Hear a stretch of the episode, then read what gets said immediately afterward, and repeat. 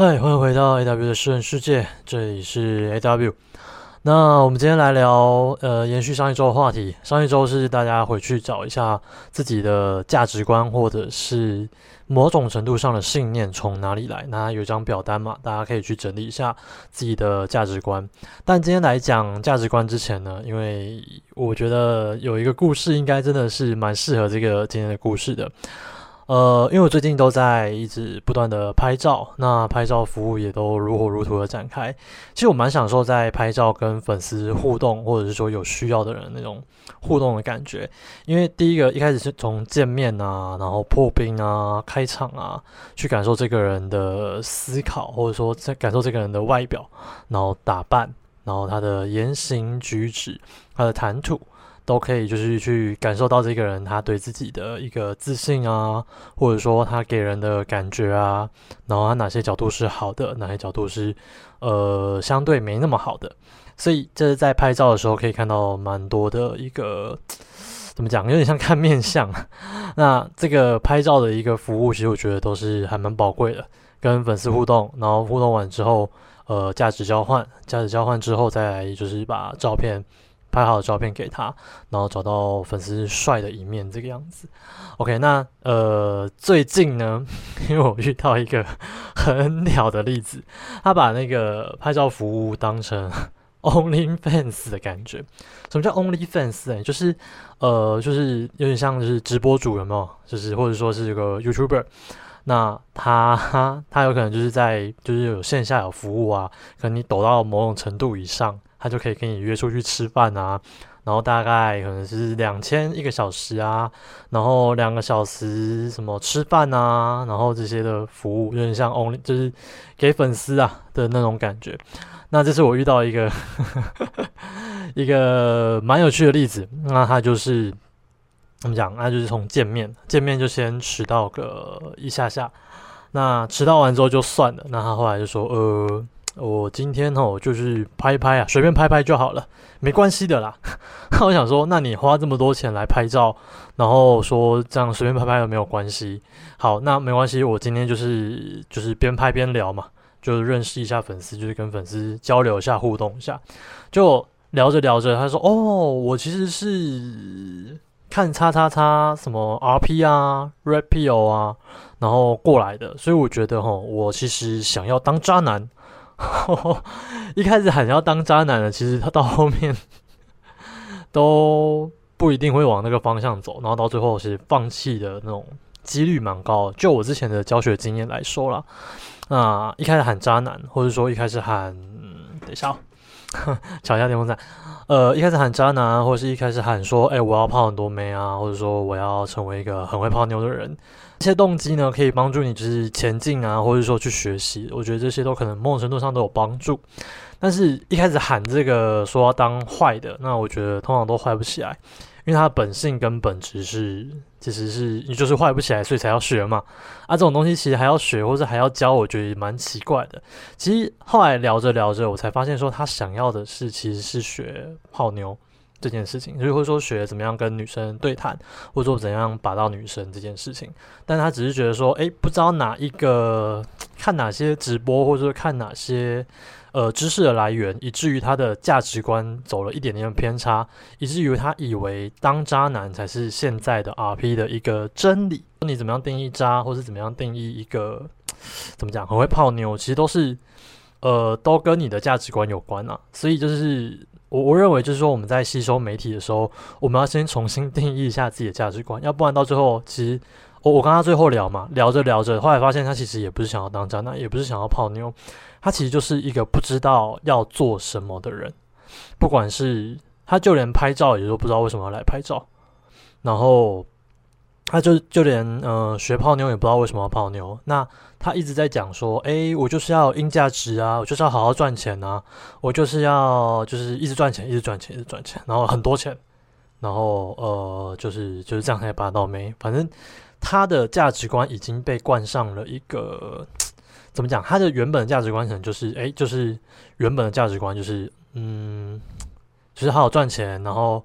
呃，然后过自己的生活，然后就是开始仇视有钱人，下班后去看的一些政治节节目，然后有一些小小的仇恨，或者说有一些就是看整天看那些仇恨言论的一个媒体，导致他就是先有一个仇恨的底。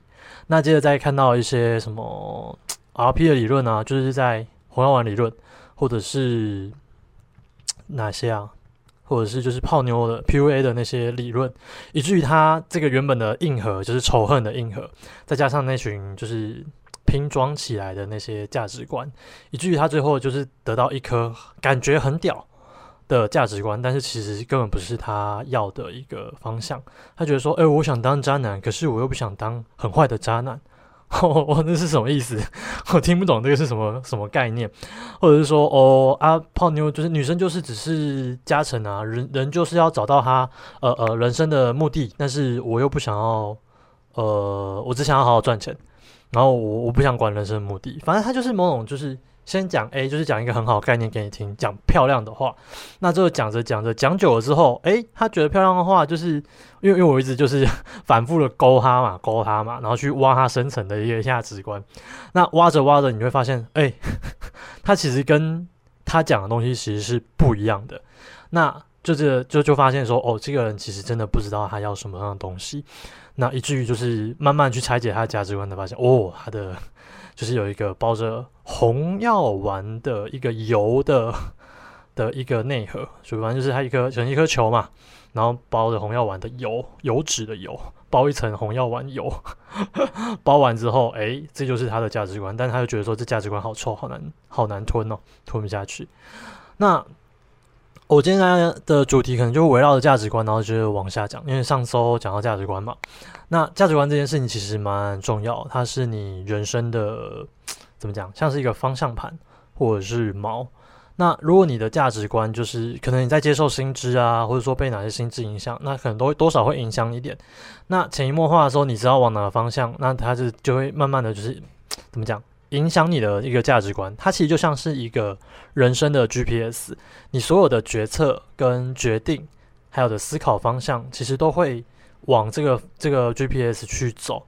比如说，你今天买东西好了，或者说你想要把时间花在哪里，甚至是说你要吃，不是不能说吃什么媒体，就是看什么样媒体的资讯来源，那这些都有可能是会影响你价值观，或者说你的价值观的选择。那价值观还有一个东西，就是有一点就像是。呃，你论断非黑即白的一个判断的准则，那就是变成你的价值观。那另外一种，还有一种解释就是说，诶，你认为一件事情它有多少价值，然后另外一件事情有多少价值，那你可能就会选价值高，对你来说价值高的，那这就是你的价值观。对，所以价值观这东西，哈，其实我们可以去慢慢的拆解。那因为其实我在拍照的时候，其实通常都会。简单的聊一下，慢慢的拆解人家的价值观。但我不是说我要探人家隐私啊，而是说在这样子的一个过程当中，我觉得拆解价观价值观其实是帮助我们更认识自己的方法。因为我自己就是这样拆解我自己的，所以每个都来拍照的时候，我都会帮他一直聊，一直聊，然后聊他想要什么，聊他自己未来的蓝图。我觉得聊这些东西，如果能讲得清楚，或者说他有一点点的概念的话，我觉得他都是有一个在走在那个。提升路上的感觉的人，就是有提升痕迹的人，或者说还没走，那还没走出第一步的这种。OK，好，那这就是前面当 被当 Only Fans，因为那原本是怎样？原本是两个小时拍照嘛。那通常我可能就是因为我自己会有一点偏执，所以可能会多拍一点。那那天的话，因为他迟到，所以我把那个偏执拿掉，然后 就想说就尽可能把它就是在这一点五个小时内把它拍完，因为他迟到了三十分钟。当然，这是这个一点五小时，我就好好的去聊完他价值观。他前面被挖光了嘛，就是其实也蛮空的。那后来他聊一聊，聊聊，就是 呃，怎么讲？他聊完之后，就是就是有一点嗯。也不知道自己要干嘛啦。那最后，我希望还是说他能走到一个提升的路上啦。那没有说要 judge 他或者怎么样，就想要帮助他走一个这样的道路。所以，呃，不论你是拍照的粉丝，或者是说你是想要走提升道路的，其实因为我自己蛮多的事情都走过或是拆解过，所以我想要帮助更多的人这样子啊，就是什么进化史啊那些，其实就是只是只是讲一下说这两年发生的事情，也没有说要炫耀。OK，好，那我们回到主题，就是关于价值观这件事情。那价值观这件事情，其实真的是影响我们左右嘛。那我们就要去上一上一回，就是说讲到说我们要去拆解我们自己价值观是来自于哪里。那其实我觉得蛮多在提升的人，或者说蛮多就是他可能在加入提升的那种群组里面啊，他们的价值观都是来自某一个人，或是某一个启蒙的导师。那透过这样子的话，我们被那个启就是启蒙导师潜移默化嘛，被默默的改变，然后有些价值观我们都接受了，所以以至于其实我们在做决策的时候，有时候会想说，诶，如果我是他，我他会怎么想？那他如果他怎么样想，他应该是对的，因为我蛮崇拜他的，所以之后我就把这个价值观拉到我身上。那就变成说你自己的决策，但有时候这个决策吼不一定属于是适合你现代的，就是现在的你，因为他那他那个决策可能是他已经走到那样子，然后他推荐给大家，但是因为我们没有走过那个路程，所以自己把那个价值观拉过来套用，我们常常会出现的一些问题。所以呃，我觉得要先去找到，就是譬如说我们刚刚讲了嘛，就是一个内核嘛，我们先找到是自己内核真正的价值观。那找到自己内核价值观，就是可以。看到说，哎，我自己本来的样子是怎么样？因为其实我们本来都要看到、看到、看到自己的本相。如果看不到自己本相的话，我们很难在呃，就是有根基的基础下，就是去建立。我们就是一直在空转，就是可能这边盖一个，然后但是没有地基；这边盖一个信念，然后这边盖一个价值观，这边盖一个自我认同，但是没有一个核心的信念。我们没有说，哎，我到底要干嘛？或者说我自己的价值观到底是什么？或者说我真正想要成为的人是怎么样？其实我们都没有去像我之前剪的影片有一集就是讲怎么倾听自己的声音嘛。那我这集更深的讲，就是我们没有去找寻我们自己内心真正的价值观，以至于我们在这样子的过程当中呢，我们在。那我每天吸收媒体啊，或者每天花钱啊，或者每天花时间啊，在把使自己那个庸庸碌碌、忙忙的那种感觉有没有？就是把自己充满的时间，但是好像有提升，但是又好像什么都没有。我们都忘自己忘记自己的那个价值观。所以，呃，我给的第一个建议说，如果你想要找到自己的价值观或者说内核的话，你就花点时间跟自己独处。其实我觉得。我是蛮喜欢独处的一个人，因为独处这件事情哦，可以帮助我们，呃，面对我们真实内心的声音。有时候那个声音干有够负面的，你不敢去面对，或者说有时候那个内心的声音，你会觉得说，看我怎么可以这样想，或者说我内心的声音我怎么怎么可以这么地狱，或者说我怎么可以这么黑暗？你有去面对过这件事情吗？呃。我最近有查一个资料，那个蛮有趣的，我拿给找给大家看。嗯，等我一下哈。这边有一篇报道，他指出一件事情，就是呃，维吉尼亚大学与哈佛大学他们做了一个研究。那他研究就是在一个没有智慧型手机或者说书写工具的一个房间里面，让人独处里面六到十五分钟。那经过十五分钟后才可以让他们使用手机。最后呢，呃，就是就是这样子一个实验嘛。那后来研究发现呢，他们不仅选择手机和音乐，甚至可能大家为了逃避就是独立思考，然后最后电击自己，就是宁可选择电击自己，然后也不要跟自己的内心去独处。所以你会发现说，诶，我们人就是蛮多时候是蛮想逃避的，因为我们想要塞点东西，因为我们蛮怕面对真实的自己。然后蛮怕面对，就是其实我根本不想提升啊。比如说蛮怕面对，就是我根本不想要变好，我就想要偷懒，我就是想要就这么懒，对啊。那就是我们宁愿就是把音乐塞满，然后把手机一直滑，一直滑，每天也不知道在滑什么东西。那到最后我们就是就是为了这些刺激，然后让自己忘记跟自己独处的时间。我觉得这个蛮可怕的，因为。这是在研究人员就发现说，我们根本不喜欢独处啊，因为独处就是感觉要面对自己的声音，感觉很可怕。但其实一点都不可怕，因为如果说连这一步都没有做的话，我们很容易就是被一些别人的建议啊，或是别人的想法，啊，甚至是说，就很容易被洗啊，就是或者说你被很多洗脑的团体洗走。为什么我要今天要讲这个呢？因为我以前就是被宗教洗的，然后后来慢慢慢慢发现，我根本不是要宗教的东西。那接着又被什么，就是什么制约洗啊，就是现代的制约，大家可能会讲是人要的制约啊，但是就是可能就是某种程度上的社会制约洗走。那洗完之后，我发现看这也不是我要的。那我为什我是要怎么走出就是这些信念，或是怎么样走出这些大家在整天在洗人洗人的一个环境呢？其实很简单，就是你独处，你试着独处，然后。就很简单，你每天花个六到十五分钟，然后去想一下，想一下你今天的情绪，你今天经历的事情，你发生了什么事情，然后你时间都用在哪里？那你有什么感觉？去思考这些事情。思考完之后，发现，哎，我，然后，譬如说，好，你今天走在路上，然后，比如说，好，我最常就是骑车上骑车嘛，骑车在路上。那其实，在路上的时候，你有时候就说：“看这个谁不会骑车啊？你们这群人怎么都王八蛋啊？会不会开车啊？然后会不会就是公车会不会开啊？那左右开啊？计程车，计程车，你们这群人就是一直乱开，然后是什么社会乱源？反正我我内心会有很多这种 OS 嘛，我之前都没有发现啊。然后有一天，就是一开始去独处的时候，奇怪，我今天怎么那么气？可是我明天只是骑个机车而已啊。那骑骑车，照讲对我来说是蛮舒压。如果骑远途，然后。去看公路，去看山景或者海景，其实都蛮享受的。但是 为什么在骑车中间常常就搞来搞去呢，嗯，就就很八九那个 感觉出来了，有没有？嗯，你的鸡巴些，对那种感觉。那呃，其实我觉得就是有一次在独处的时候，想说，哎，我今天就是为什么那么不爽？然后后来发现，哎，我觉得我对。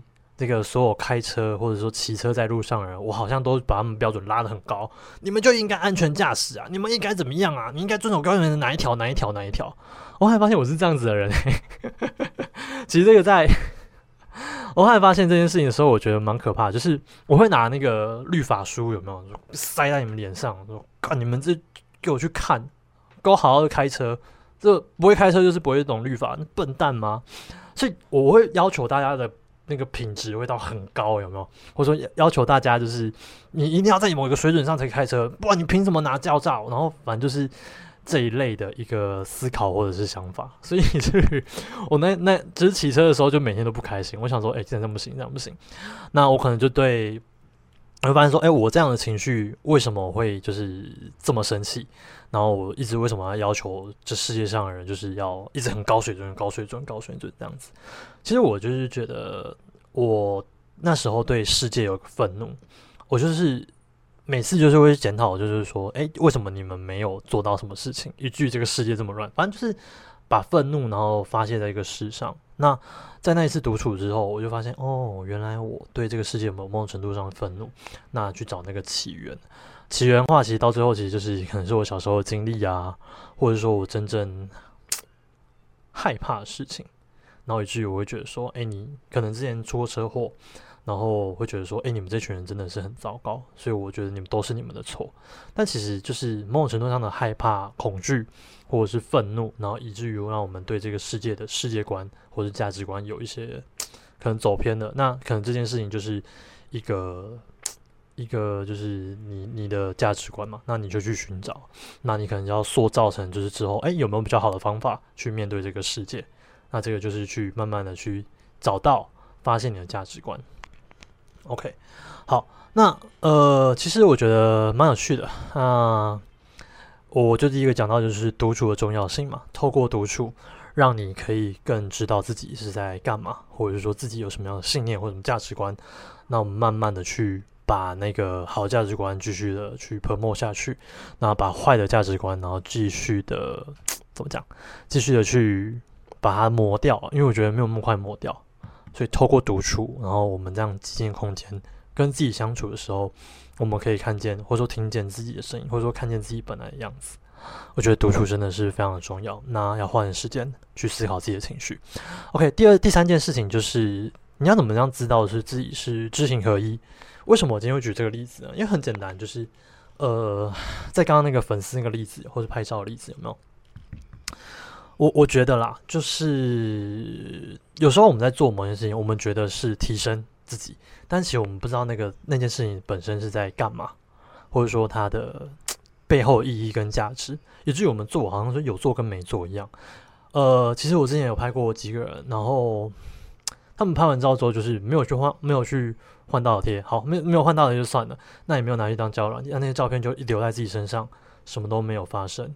那那你你你买这个照片干嘛？是让自己看得很帅吗？或者说看自己就是自己的样子吗？我觉得这样子是有点浪费钱，或是浪费你的时间啊。因为或是说你也不知道要干嘛，那你拿这些东西就很可惜。OK，那所以我第三个会讲到说，如何要让自己知道就是什么叫知行合一。比如说我们今天知道说我们要提升，我们可能要学 game，我们可能要学健身，学怎么样去成为一个自媒体人，或者是说怎么样去。呃，把自己的硬价值打造，或者说学品味、学幽默感，反正就是我们要提升的东西很多嘛。但是你有没有想过，就是说，诶，我们每天就是说，我们譬如说做哪些事情，感觉有在提升，但好像没有提升。我们把自己的时间塞得非常非常的满，然后我们感觉做了很多事情，但其实好像没有提升。其实有一个方法可以帮助我们去检测，说我们到底真的有没有好好在提升。这个检视我觉得蛮重要的。OK，那听我娓娓道来，我们可以从三个方面。去看，就是到底有没有好好在提升啊，或者说有没有就是好好检视自己的价值观。那如果说，诶，我这些东西都跟我，我比如说我想要做这件事情，比如说，诶，我想要学 game，然后但是我做的事情是另外一件事情，我所有的时间，我所有的东西都资源都丢这边，嗯，好奇怪，那我真的在学 game 吗？OK，好，来，呃，三个方三个方向，然后去寻找自己是不是知行合一了。第一件事情，你可以透过你的金钱观。我真的超爱讲这个，因为 这个每次一讲，然后我真的是戳爆戳爆蛮多人的。呃，我先引用一段圣经好了，这个蛮有趣。圣经就说：“你的钱在哪里，你的心也在哪里。” OK，那这句话很短，但是你可以知道说，就是一个人的金钱观就可以决定说他这个人到底在心思都花在哪里。我觉得这个真的是超级好检测，比如说。呃，你一天你去检测你一个礼拜的花费啊，你看你都花费在哪里？然后你再来说，然后好，你假设你今天检测出来的花费在哪里嘛？好，那检测出来之后，哎，我金钱流向怎么好像都丢在食物比较多？OK，那我是提升食物属性吗？好像没有呢。还是说你今天好？假设你今天是像我一样，就是走那种高能量通量，所以。呃，食物真的要花一定量的钱，什么高蛋白啦、营养品啊、鱼油啦、肉碱啊，什么挖狗小了都还要买。好，那真的就是可能就是你这个东西就跟你的那个提升东西有关嘛，所以呢就还好。但如果说你今天全部是丢在美食属性，哦，我今天吃了那个，哦，一个思源的甜不辣哦，咸酥鸡呀，还有什么？呃，刚好好久没吃美食了，都忘记现在什么美食。反正就是整天吃好吃的，然后后来说，嗯，我在练力量属性啊。你有去运动吗？这周你有没有钱？就是有是流向健身房的，或者说你是什么健身房入会费啊，或者是说教练费啊？有吗？有吗？好像 都在食物身上。那你说你练力量属性，那说不过去吧？我再举一个例子。假设你今天要训练练社交，就是练 game 嘛。呃，可能有些人觉得需要上课，有些人不要上课。好，没关系，我们假设今天就是高 CP 流，好不好？就是他。好了，算了算了，我觉得假设大家今天都是高价值的人，不要就不要这么高 CP 流，因为那个我自己也蛮讨厌。之前一直讲 CP 值，我觉得真的想猫他两拳。好好，这个没什么事，就是呃。高价值的人嘛，那他就是说，哎，我可能今天硬价值全跟生活都还过得去，还可以吧？那我今天要练 game，我的钱花到哪去了？呃，要上课嘛。通常有些人可能会想说，哎，我 game 可能还没有很成熟，我可能需要点知识，会不会上课？上上课的钱有没有出？这个这个见仁见智啊。有些人可能要上课，有些人天生神力嘛，不用上课，但是。你懂的，就是其实还是有一些钱的金流。好，你如果说好今天不上课，那你这一周的钱，你有拿去约会吗？有用在约会吗？就是其实我们假设我们通常有一些模组嘛，像我的模组就是第一约通常都是我出嘛，那你会用在约会吗？或者说你用在你哪些提升的技巧上，哪些是跟 game 有关的，这一笔金流跟你的所要提升的东西有没有关？如果没有关的话，你比如你把一本比一个礼拜的金流拉出来，更狠一点，你把一个月的金流拉出来，你你再看看你有没有提升，你拿你花了多少预算去提升，或者说你提升你想要的属性，那如果都没有，看啊你这个人就是没有在提升啊。金钱流向其实就是很明显，就是你这个人的价值观之一。如果说你今天想要提升的话，好，这是大家我留白给大家去想一下，就是金钱观这件事情。那第二件事情，第二件事，第二个观是就是第二个观点，就是还有个观点，还有两个观点啊。然后第二个观点就是时间观。等我一下，修蛋贼。